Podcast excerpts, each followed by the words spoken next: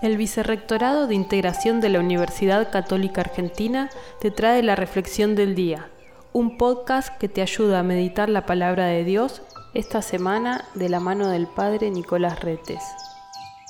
El Evangelio de este sábado 16 de octubre pone como centro al Espíritu Santo.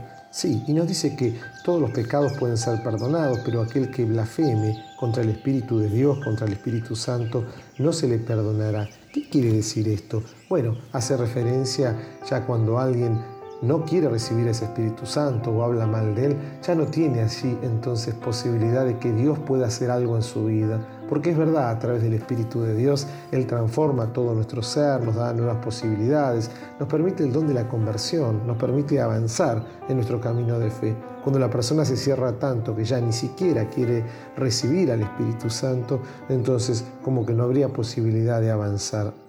El Espíritu Santo es el que nos enseña en todo momento las palabras oportunas, lo que debemos decir, no solo para defendernos, sino también para edificar, para construir el reino de Dios en el medio de nuestros hermanos en nuestros días. Que tengas una hermosa jornada. Dios te bendiga.